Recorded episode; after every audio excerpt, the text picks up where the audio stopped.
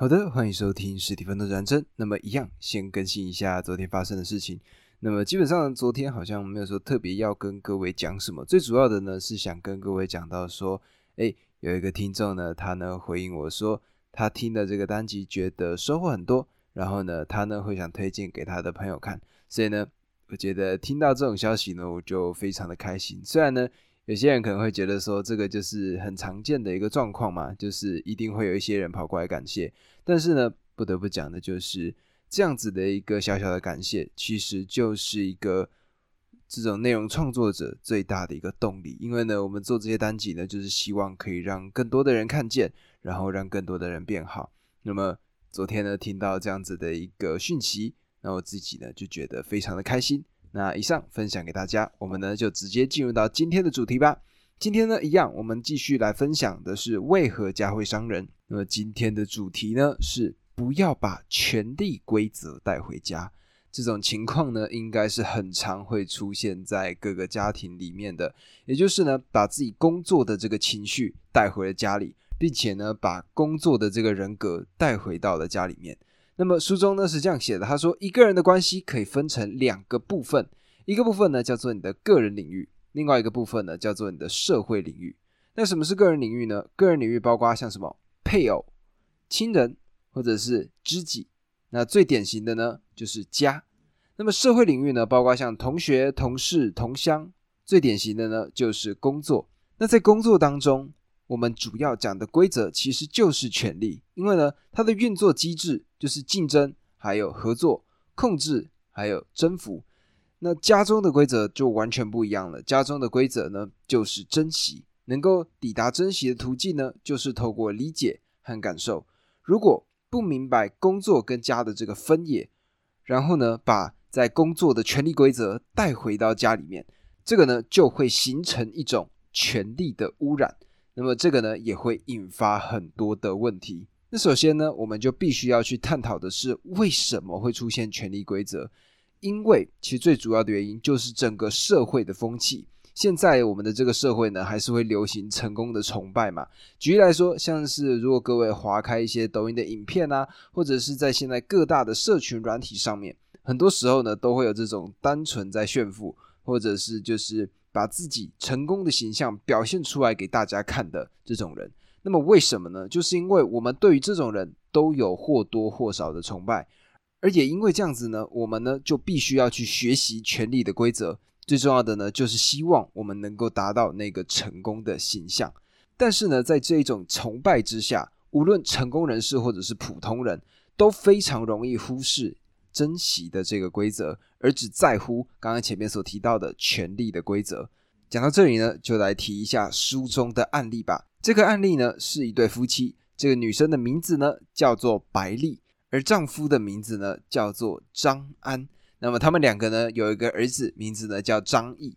白丽呢，她呢是一个非常厉害的女强人，她做事非常的明快，而且很聪明，交际手腕呢也非常的好。而相对应的呢，张安呢，他呢。相形之下，就稍微逊色了一些些。他呢，原先呢也经营了一间公司，但是呢，这间公司经营的不孕不火的。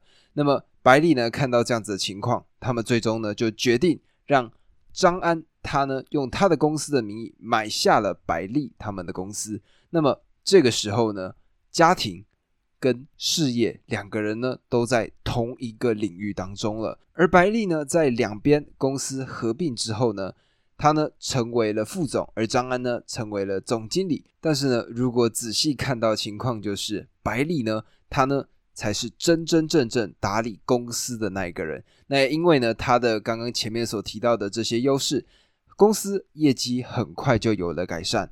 但是呢，张安跟白丽在这个阶段却开始出现了大大小小的争吵。那么。也因为这样子呢，白丽呢，他呢就接受了心理咨商，所以遇到了这个作者。那他们呢就聊到了这件事情。讲到这个时候呢，白丽呢，她眼泪就流了下来。她就说：“知不知道她有多累？公司里她老公张安不会做事，那么白丽呢必须张罗一切。回到家呢，这个时候张安呢又什么事都不管，然后呢还是一样，白丽呢必须张罗一切。那但是。”在白丽的心中呢，虽然她是女强人没错，但是呢，白丽呢，她呢也想要找一个人可以好好的依靠。那么张安呢，他是怎么跟白丽一起处理这件事情的？两人呢在公司合并之后呢，渐渐的，张安呢，他呢只要面对到任何情况，下班呢就是直接锁在自己的书房里面，再怎么样都不愿意出来。而智商呢，基本上一定会问到两边嘛。这时候呢，他们就问了张安这个问题，就是对于家庭冲突，他有什么样的看法？那这个时候呢，张安的说法，他只回答了三个字：冷，冰冷。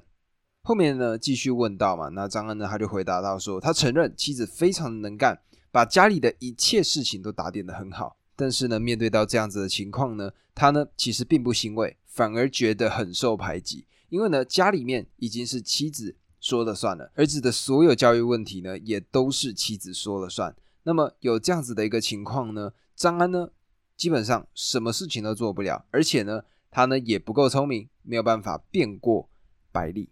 那最后呢，干脆他呢就一回家就把自己关在书房里面。原因是什么？原因就是这是他在家中唯一能说了算，属于他自己张安的地盘。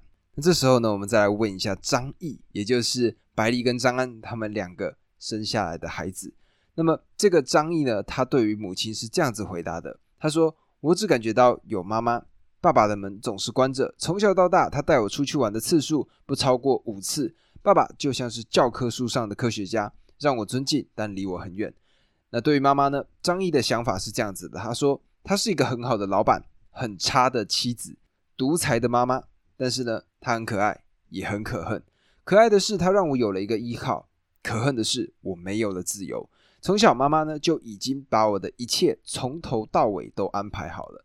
那么这时候呢，哎，智商呢，他又问了一下百丽。百丽呢，他的说法是这样子的：他说，他的儿子对他来说是最大的骄傲，也是最大的安慰，因为呢，他上进又听话，是一个乖孩子。百丽跟他儿子之间没有任何的代沟。但是呢，诶，同样的一个问题问到了他的儿子张毅，张毅是这样子回答的：他说，妈妈呢总是说他自己非常的民主，但是呢，他对妈妈的这句话的理解就是，妈妈很民主，但是你要听妈妈的，你只能接受，没有任何的选择。那么从这个案例呢，我们就可以看到的就是。白丽呢，她呢就是把她自己身上所有在工作上面做事的这个原则，全部带回到了家里面。而这个呢，也是白丽她的一句座右铭。她的座右铭是这样写的：“她说，我不理会感觉，我只解决问题。”那么这种方式，当然在公司里面可以做到很多事情，效率也会非常的好，并且工作的核心呢，只讲求的是什么？就是你呢，必须要把目标达标嘛。只要利益上处理的好，感觉的确不是那么重要。但是家里面的情况完全不一样。家里面讲的是什么？讲的是感觉、理解并接受彼此的感受。而既然会谈到感受，利益已经退居于次要的位置了。但是呢，百丽她并没有仔细的去认知到这件事情。而这个呢，也是为何家庭会失和的原因。那么，除了成功人士，也就是把自己的工作原则带回到家里面的这种人之外呢，还有另外一种人，他们也会对家里的人生气，也会对家里的人发脾气。我们呢来看一下，不是只有成功人士才会把权力规则带回到家里面，在公司内总是被控制、挨骂、受气的人，自己又特别在乎权力，那么回家以后就容易把气出在老婆和孩子身上，并有可能。显示出更极端的控制欲望，这是一种典型的心理补偿作用，在生活中处处可见。那么除了这两种呢，还有一种常见的问题就是，男人不能够容忍女人比自己更强。心理咨商师呢，他是这样说的：多数的婚姻关系中都存在着婚姻战争，双方无论在恋爱阶段多么的爱对方，一结婚就会有意无意的去抢占家中的制高点，控制对方。并怕被对方控制。那么我们呢？是不是有些时候会听到一些比较传统的观念？他们会这样讲：他们说，他认为做家务主要是老婆的事情，因为呢，男人比女人更加的能干，他给家里带来更高的价值。老婆多做一些家务是一种价值的补偿。但是呢，在作者看来，这个呢也是一种轻微但普遍的把权力规则带回家的一个现象。并且这种情况普遍发生在男人的身上，因为男人更加的渴望成功，成功也成为衡量他们的价值标准。而这种衡量呢，势必要跟他人做比较，在外面不断跟别人比较是很累的事情。那为什么你还要回家跟自己的妻子做比较呢？这个就是一个很奇怪的事情吧。那么面对到这样子呢，我们到底要怎么样去解决？那么书中呢提出的解决之道就是让珍惜成为主旋律。那如何避免将权力规则带回家呢？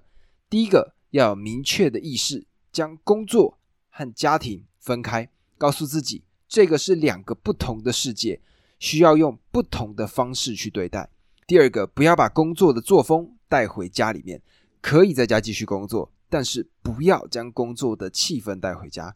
第三，保持整个家庭系统的平等，在工作中必然会有谁是主管的问题，但是在现代的家庭当中，解决问题的时候，互相沟通的时候，应该互相去尊重。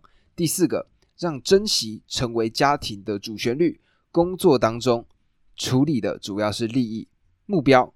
是解决问题，家庭当中处理的主要是感受，目的呢是相互理解与接受。对于另外一半多一份理解，多一份接受，就多一份温暖，家呢才会更像一个家。那么这里呢，我想提两个经验，一个经验呢是我自己父亲的经验。那么因为呢，在家里的情况呢，我父亲呢基本上就是唯一的经济的支柱。而他呢，原先呢是从一个很小的 sales 做起，那现在呢已经做到挺高阶的一个管理职位了。但是呢，他在这个植牙爬升的这个过程中呢，就是我自己国小的那个阶段，所以呢，我在那个时候就亲眼见证了这一个过程。那当然，那时候我也可以理解他的辛苦，很长呢，他都是半夜才回家，有些时候呢，甚至应酬到天亮。那回到家呢，基本上都已经累得不行了。那么我甚至呢还有印象啊，这算是一个小题外话吧。就是呢，他之前呢有一次喝酒，喝到假的酒，然后呢回家真的是吐的跟什么一样。那从这里呢就可以知道工作的一个辛劳。那当然他呢在工作上会遇到很多很多大大小小的问题，但是呢他基本上从来没有把他自己的情绪带回到家里面。那我曾经问过他相关的事情，那当然也是因为有这个单集嘛，所以呢刚好可以分享。那他自己呢是这样讲的，他说。工作是工作，他呢就会把工作的事情好好的处理好，然后呢回家的时候，面对我们，面对他的小朋友，面对他的家人，他呢就是好好的去跟自己的家人好好相处。所以呢，我在自己成长的过程中，虽然我都知道他呢很辛苦很累，但是回来呢，他看到我们就是笑脸盈盈的，会跟我们开玩笑，会跟我们讲故事，或者说甚至呢。帮我们处理我们的作业。那在这个过程中呢，我呢就不会感受到他工作上面的情绪。那他之前呢有曾经跟我分享过，也就是呢，因为开车回家嘛，所以呢进车库之后呢，他呢走回家里还有一段路程。那在这个过程中呢，他呢就是把他自己的工作模式切换成他在家里的模式的这个阶段，也就是呢，他可能一天诶工作累了，那开车回到家里面，从停好车。关好车库，走进家里面的这个过程中，就是他自己调整自己的状态，然后成为一个爸爸这样子的一个角色。那么我自己觉得呢，他的这个方法呢，我觉得跟书中所提到的解法挺相像的。那么我自己呢，最后还有想到的一件事情，也就是第二个案例，就是贝佐斯他呢讲过的。贝佐斯呢是亚马逊的创办人嘛，那么他呢曾经讲过，工作与生活。或者工作与家庭和谐，最重要的呢就是这件事情。我们在工作上拼尽全力，然后好好的努力，把自己在工作上最好的表现做好。然后呢，回到家一样扮演好自己该扮演的角色。那么，什么样的事情是最重要的？感受为先还是工作为先？这个就是贝佐斯呢他自己在写给他的员工信件的时候留下来的一个自己的看法、自己的观察。那么以上呢，这个就是今天的单集。那也希望呢，各位在听完这个单集之后，知道要怎么样去让自己切换两个不一样的模式，一个是工作，一个是权力规则，另外一个是家庭，它呢是感受。我们呢应该要怎么做？我想听完这个单集，你们应该就已经知道答案了吧？那么这个呢就是今天的单集。如果喜欢这个单集的朋友，记得帮我按下关注，然后分享给你身边的朋友。有任何的建议、任何的看法，欢迎在 YouTube、在 Spotify、在 Apple Podcast 底下留下你自己的看法。我呢只要看到就一定会回复给你们。那么以上这就是今天单集，我们明天见，拜拜。